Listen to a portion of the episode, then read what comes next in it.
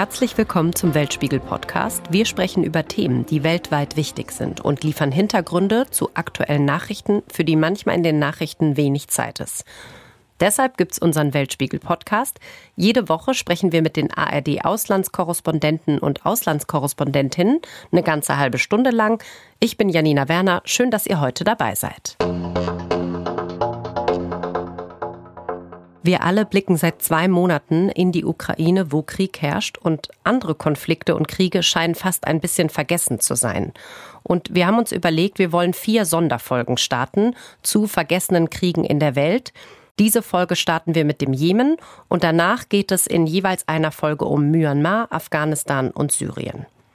Seit sieben Jahren herrscht im Jemen Krieg und die Vereinten Nationen stufen diesen Krieg und seine Folgen als schlimmste humanitäre Krise der Welt ein.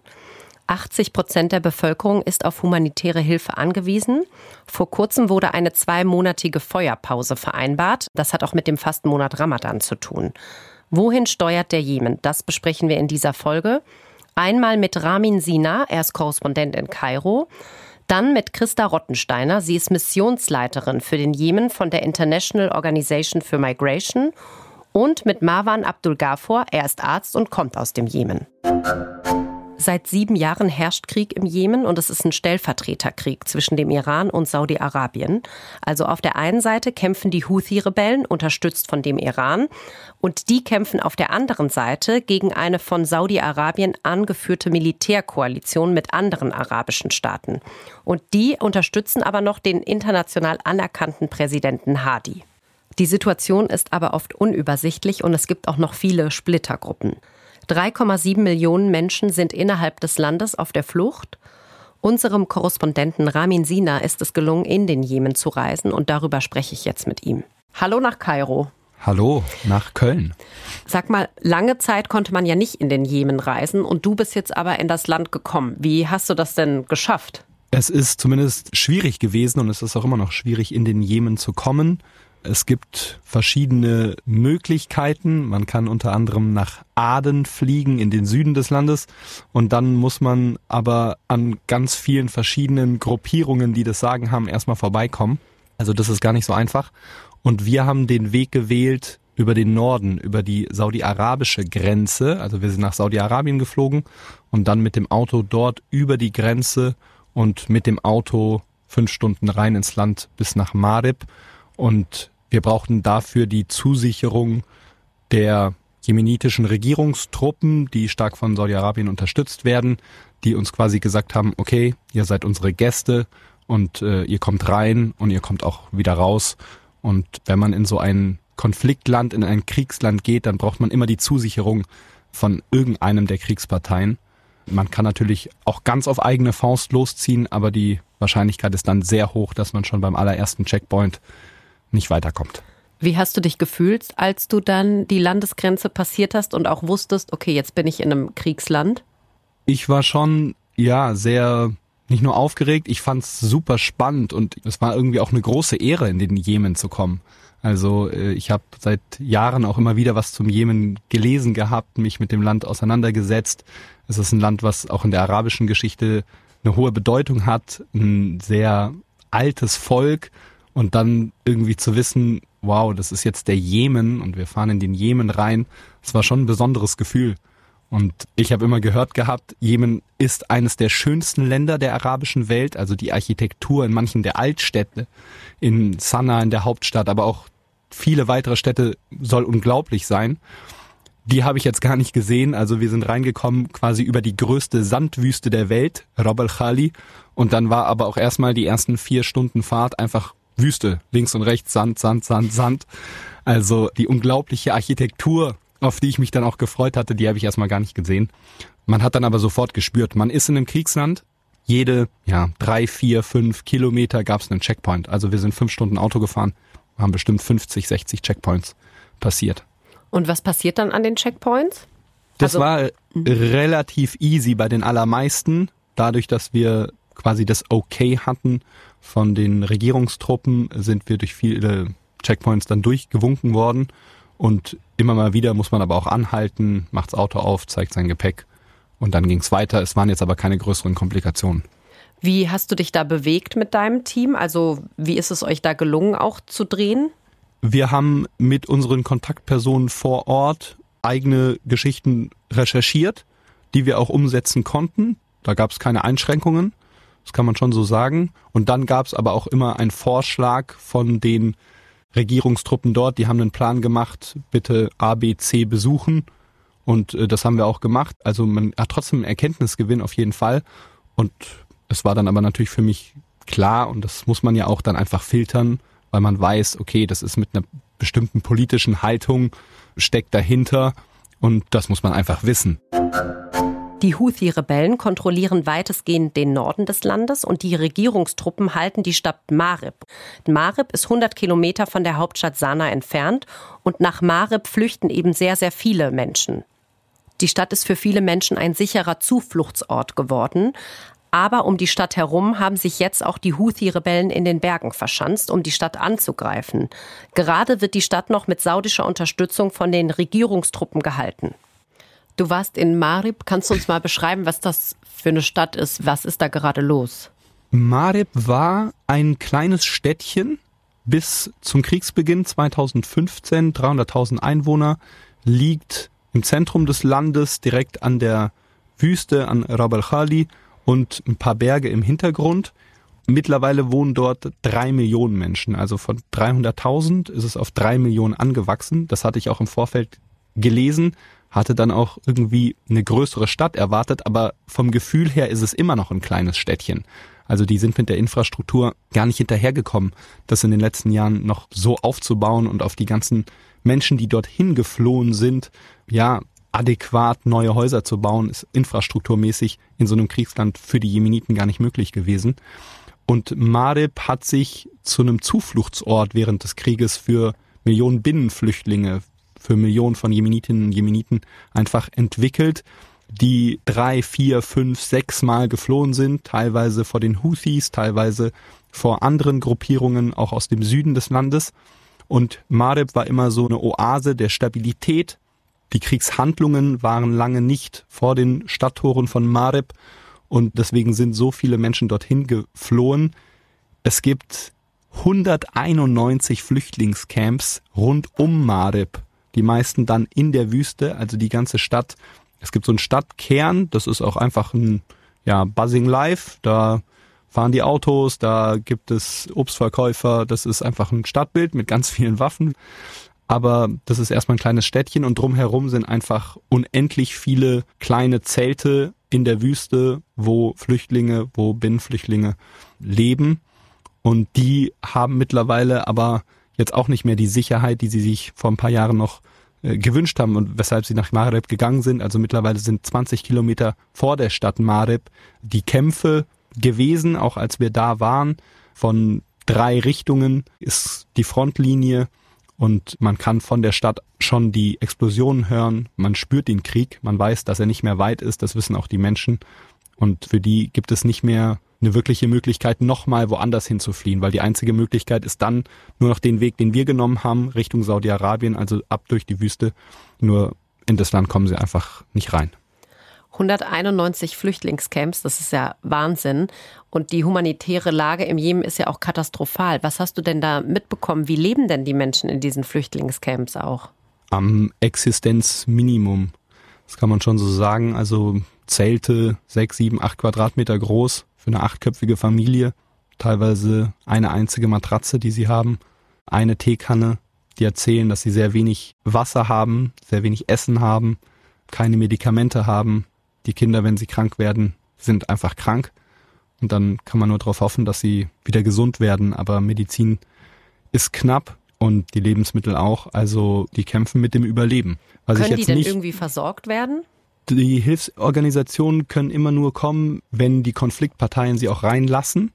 Die mussten in den vergangenen Monaten generell im Jemen erheblich zurückschrauben, weil der Flughafen in Sanaa bombardiert worden war, der größte internationale Flughafen des Landes. Der ist dann immer mal wieder offen, dann können ein paar Hilfslieferungen reinkommen, dann ist er wieder zu, dann können sie nicht reinkommen. Generell sind es aber viel zu wenig Hilfslieferungen. Also das hören wir von allen Entwicklungshelfern die Hilfslieferungen, die es gibt, sind viel zu wenig. Es gibt nicht genug Essen, nicht genug Medizin. Grundbedürfnisse der Menschen können einfach nicht gedeckt werden. Vor allem, weil auch die Häfen ja lange blockiert waren. Die größten Häfen des Landes von Saudi-Arabien wurden sie blockiert. Jetzt in den letzten Tagen wurde der Hafen von Hodeida mal wieder geöffnet und das erste Schiff mit Lebensmitteln, Medizin und auch Treibstoff, das auch sehr knapp ist im Jemen, konnte andocken. Aber das sind kleinste erste Anzeichen, dass vielleicht es etwas besser werden könnte. Hast du denn da gedreht auch in den Flüchtlingscamps und wie haben sie auf dich reagiert? Ja, wir haben mit ihnen gedreht. Sie haben eigentlich sehr offen reagiert. Also wir konnten mit ihnen sprechen, mit den Frauen, mit den Männern. Sie haben sehr oft sehr verzweifelt gewirkt, weil sie einfach auch gesagt haben, wir sind drei, vier, fünf Mal schon geflohen. Wir hören jetzt die Explosion 20 Kilometer von hier, aber wir können nirgendwo anders mehr hin. Und ich habe sie auch gefragt, also was wollt ihr denn machen, wenn der Krieg jetzt noch näher kommt? Was ist, wenn die Raketen hier einschlagen? Und sie haben auch einfach gesagt, ja, was sollen wir denn machen? Wo sollen wir denn hin? Es gibt nur die Wüste, guck doch mal. Haben sich umgedreht und dahin gezeigt. Und ja, da ist nur die Wüste. Ja, aber sie haben mit uns geredet, ganz klar. Aber jetzt gibt's aktuell gibt's ja eine Waffenruhe. Das ist ja die einzige gute Nachricht, die wir jetzt mal aus dem Jemen gehört haben in den letzten Jahren. Nach Jahren ist jetzt mal während des Ramadans bisher eine Waffenruhe und das gilt auch für Mareb. Äh, sie, Waffenruhe ist sehr fragil, hört man. Immer wieder wird sie auch gebrochen, aber alles in allem würden sich die Konfliktparteien bisher daran halten. Und ich habe schon an die eine oder andere Familie, die ich da im Flüchtlingslager gesehen habe, mit denen ich gesprochen habe, gedacht und ja auch an die gedacht und gehofft. Also hoffentlich hält das auch für die. Danke für das eindrückliche Gespräch und dass du uns nochmal erzählt hast, was du da auf deiner Reise im Jemen erlebt hast. Sehr gerne.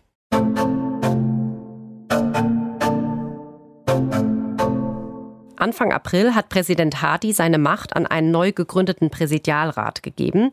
Und dieser Rat soll das Land übergangsweise führen und mit den Houthis über eine endgültige Lösung verhandeln. Was heißt das jetzt für ein Land, was als schlimmste humanitäre Krise der Welt gilt und wie viel Hoffnung gibt es? Christa Rottensteiner ist Missionsleiterin für den Jemen von der International Organization for Migration. Hallo. Ja, hallo. Sie reisen ja diese Woche in den Jemen und da gibt es gerade eine Feuerpause. Und welche Erwartungen haben Sie denn? Ich bin optimistisch, vorsichtig optimistisch, aber wenn man in der humanitären Hilfe arbeitet, muss man eigentlich ein Optimist sein. Wie Sie sagten, es gibt gerade eine Feuerpause für zwei Monate lang. Die wurde am Anfang des Ramadan deklariert. Und ich hoffe wirklich, dass das einen Unterschied macht, weil wir brauchen dringend Frieden im Jemen, damit sich die humanitäre Situation verbessern kann. Es wird von der schlimmsten humanitären Krise der Welt gesprochen im Jemen. Wie muss man sich das vorstellen? Es ist wirklich schrecklich. Die humanitäre Situation ist sehr alarmierend nach so vielen Jahren Krieg. 23 Millionen Menschen benötigen Hilfe. Also das kann man sich wirklich kaum vorstellen. Das sind zwei Drittel der Bevölkerung, hauptsächlich Frauen und Kinder. Mehr als vier Millionen Menschen wurden aus ihren Häusern vertrieben. Und nach so vielen Jahren ist die Infrastruktur einfach großteils zerstört. Also nur die Hälfte der medizinischen Einrichtungen funktionieren, Schulen funktionieren nicht. Und all das macht die humanitäre Situation dann noch schlimmer. Also wir sehen momentan 80 Prozent der Menschen, die unter der Armutsgrenze leben. An was fehlt es da genau? Können Sie uns das irgendwie nochmal beschreiben?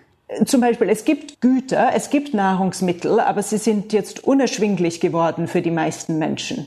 Im letzten Jahr schossen die Preise für Nahrungsmittel und für Treibstoff in die Höhe. Und jetzt wurde es noch schlimmer. Also ich muss sagen, ich konnte es mir fast nicht mehr schlimmer vorstellen. Aber jetzt seit dem Krieg in der Ukraine wird die Lage noch viel schlimmer. Der Jemen importiert die meisten seiner Nahrungsmittel und 30 Prozent des Getreides kommt von der Ukraine. Das heißt, es ist jetzt noch schwieriger, Essen zu bekommen und es ist noch teurer. Also für die meisten Menschen ist es unerschwinglich, jetzt sich Essen zu kaufen. Das kann man sich wirklich sehr schwierig vorstellen. Also es ist möglich, es zu kaufen, aber wenn es in den Geschäften ist, ist es trotzdem nicht möglich, für eine Normalperson das Essen zu bekommen und die Familien zu versorgen. Und oft müssen Eltern entscheiden, welches ihrer Kinder Essen bekommt. Das ist wirklich sehr traurig, das mit anzusehen.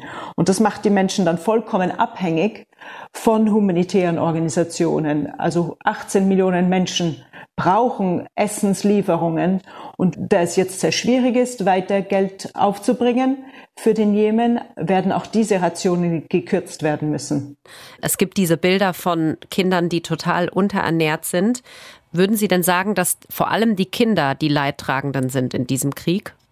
Absolut. Also Kinder sind sehr betroffen vom Krieg. Zwei Millionen Kinder können nicht in die Schule gehen. Und was ich eben sehr, sehr traurig finde, auch als Mutter, ist, ist der Mangel an Perspektive für diese Kinder. Sehr viele sind unterernährt. Das wird sie für ihr ganzes Leben lang beeinträchtigen.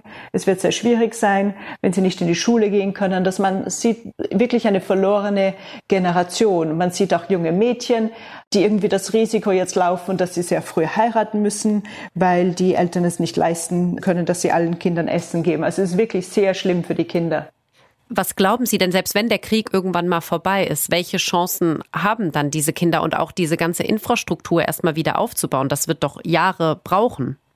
Ja, es ist sicher, es wird äh, Jahre, wahrscheinlich Jahrzehnte dauern, bis sich jemand von diesem Krieg erholen kann. Und deswegen ist es wirklich wichtig, dass der Krieg so schnell wie möglich endet, dass diese momentane Waffenpause in eine längere Waffenpause sich ändert und dass dann wirklich der Krieg längerfristig, dass man einen Frieden findet, der dann den Menschen erlaubt, wieder zurückzukehren und die Wirtschaft wieder aufzubauen. Aber es wird sicher noch Jahrzehnte dauern.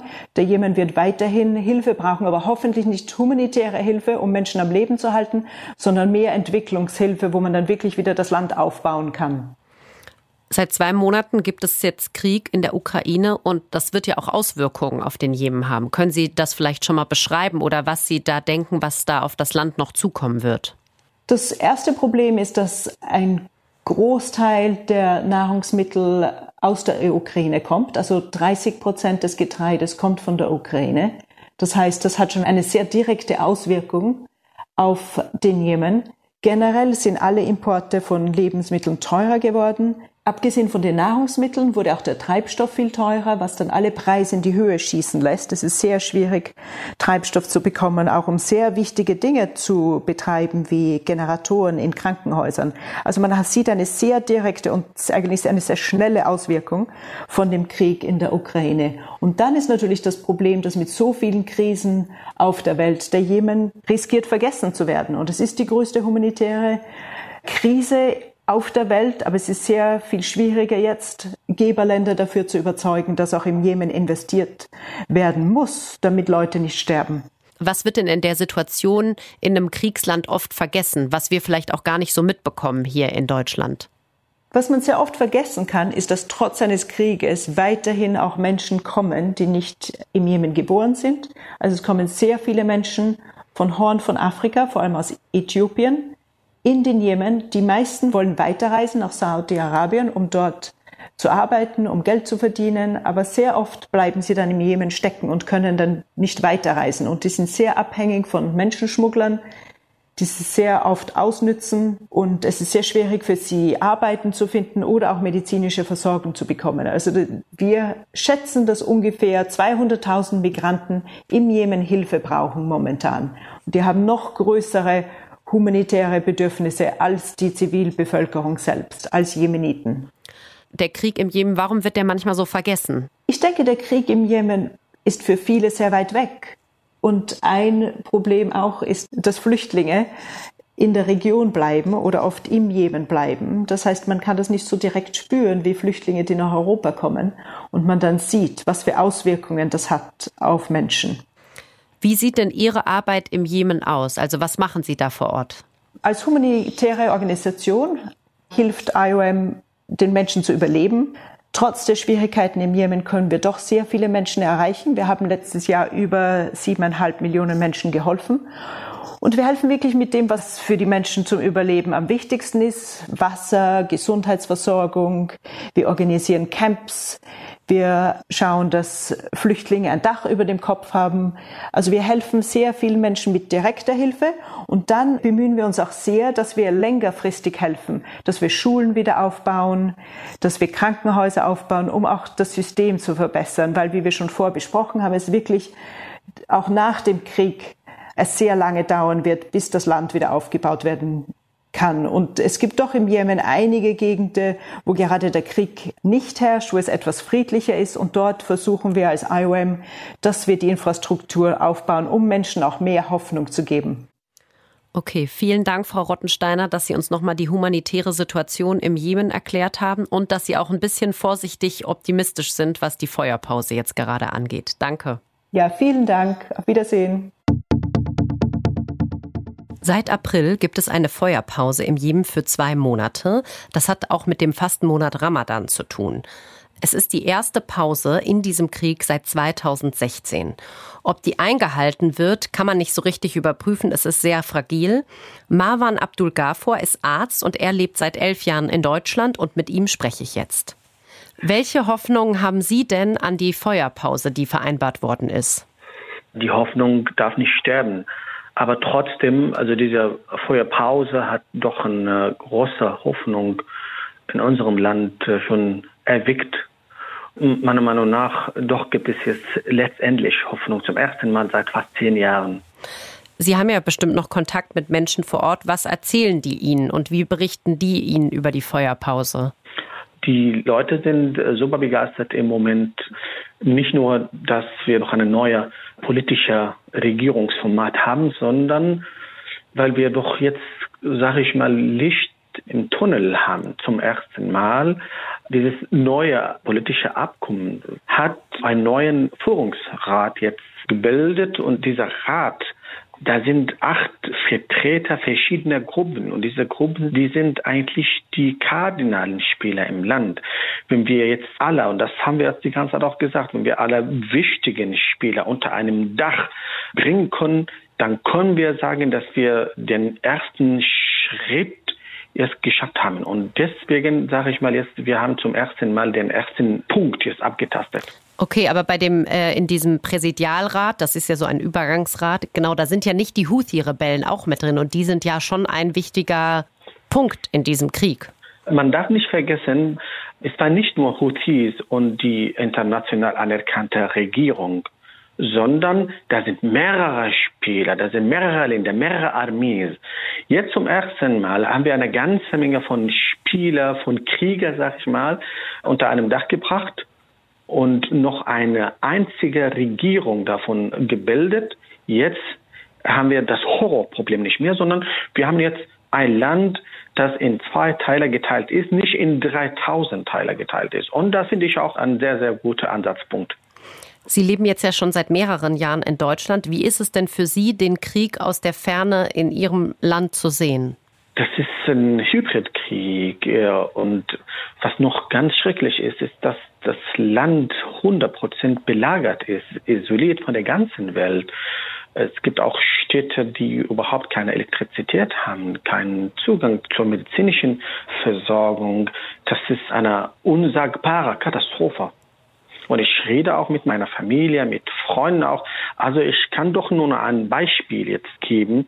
Mein Bruder ist ein Ingenieur, war auf einer Mission, irgendwie auch im Land und wurde auf ein Checkpoint äh, gestoppt und die haben ja auch den Namen gelesen und sagen, ah, okay, Sie sind der Bruder von Abdul Ghafur, die kennen mich, weil ich doch da bekannt ist, bin.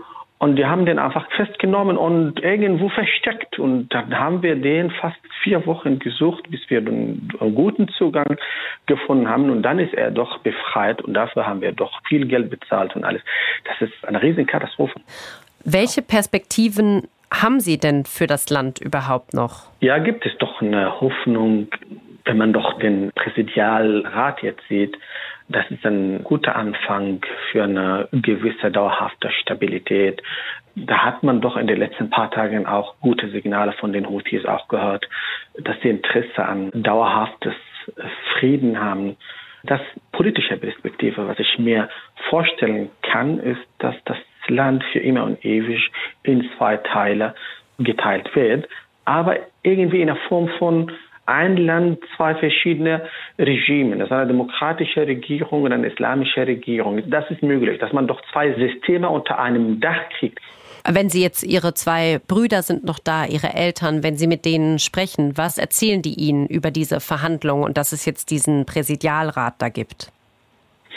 die sind begeistert und hoffnungsvoll. Ne? Zum Beispiel, wenn ich mit meinem Vater darüber rede, mein Vater ist doch ein, politisch engagiert auch. Und die sind der Meinung, dass in der Ära von Präsident Hadi waren alle Türen zu. Und er hat sich gar nicht gemeldet.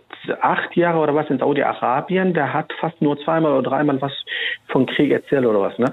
Von daher, man sieht jetzt Politiker, die Politiker, die reden direkt zum Volk und da läuft was und da sind auch mehrere internationale Spiele auch mit involviert, zum Beispiel UN, USA und auch Saudi-Arabien, Emirat, andere arabische Länder auch. Von daher, ich würde sagen, dass das Problem zum ersten Mal seit schon bestimmter Zeit positiv bewegt wurde. Und was würden Sie sich persönlich wünschen? Ich wünsche mir erstmal, dass die zweimonatige Waffenpause gehalten wird. Und ich meine, wenn wir Waffenruhe für zwei Monate schaffen können, dann richtig möglich, dass wir letztendlich den richtigen Weg zum vollständigen Frieden erreicht haben. Vielen Dank, Herr Abdul Gafur, dass Sie mit uns gesprochen haben. Vielen, vielen Dank. Das war der Weltspiegel Podcast. Wenn er euch gefallen hat, abonniert uns doch gerne und lasst uns auch gerne ein Sternchen da. Und wenn ihr auch mal Themen habt, die wir unbedingt mal machen sollten oder auch Kritik oder Anregungen, könnt ihr uns immer gerne schreiben. Einmal in die Kommentare bei Instagram, Facebook oder YouTube oder eine Mail an weltspiegel.digital.ard.de. Ich bin Janina Werner. Redaktion diese Woche hatten Heribert Roth und Petra Schmidt-Wilting. Redaktionsschluss für diese Folge war Freitagnachmittag, der 22. April.